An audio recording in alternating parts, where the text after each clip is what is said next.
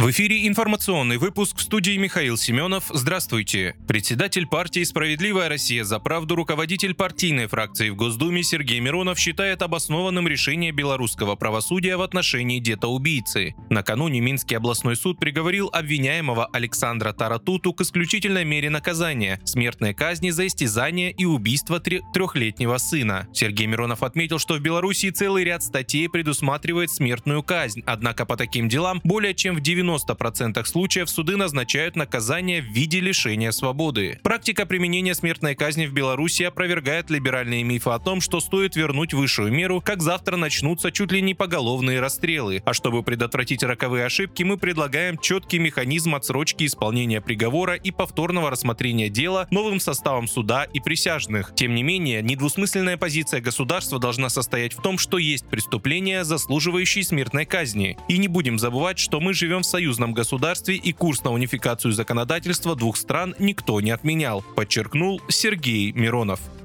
Российские войска получили зенитно-ракетные комплексы, которые сбили 24 самолета вооруженных сил Украины за 5 дней, заявил 25 октября во время встречи с военнослужащими подразделений группировки «Восток», удостоенными государственных наград министр обороны Сергей Шойгу. Он указал на то, что возможности ВСУ снижаются и отмечаются большие потери украинской авиации. У врага все меньше и меньше возможностей, и меньше их становится благодаря исключительно вашей боевой работе. За это вам не только слова благодарности, но и высокие государственные награды. Я вас поздравляю», — отметил министр. По словам военных, противник находится в панике. В последние 3-4 недели захвачены и добровольно сдались пленные украинские военнослужащие, которые рассказывают о плохом психологическом состоянии в подразделениях ВСУ, добавил Шойгу.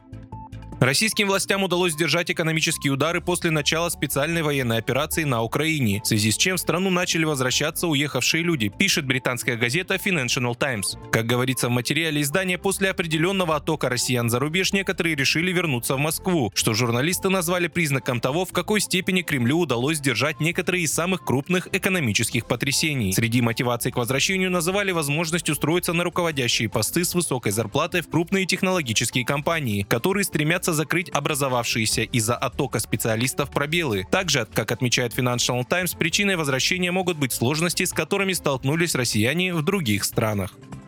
Губернатор Херсонской области Владимир Сальдо заявил, что во временно подконтрольном киевском властям Херсоне сложилась ситуация постапокалипсиса. Город пришел в запустение. Образно выражаясь, там ситуация постапокалипсиса. По нашим оценкам, в городе осталось не более 40 тысяч жителей. Территория пришла в запустение, заросла сорняками и завалена мусором. Дома ветшают. Большая часть лечебных учреждений закрыта. Врачей, какие оставались, режим заставил перейти работать в призывные комиссии. Лечить людей им не надо, а вот вылавливать и посылать на смерть – это они могут, сказал Сальдо. По его словам, большинство людей в Херсоне живут в страхе перед боевиками и репрессивными органами киевского режима. Вы слушали информационный выпуск. Оставайтесь на справедливом радио.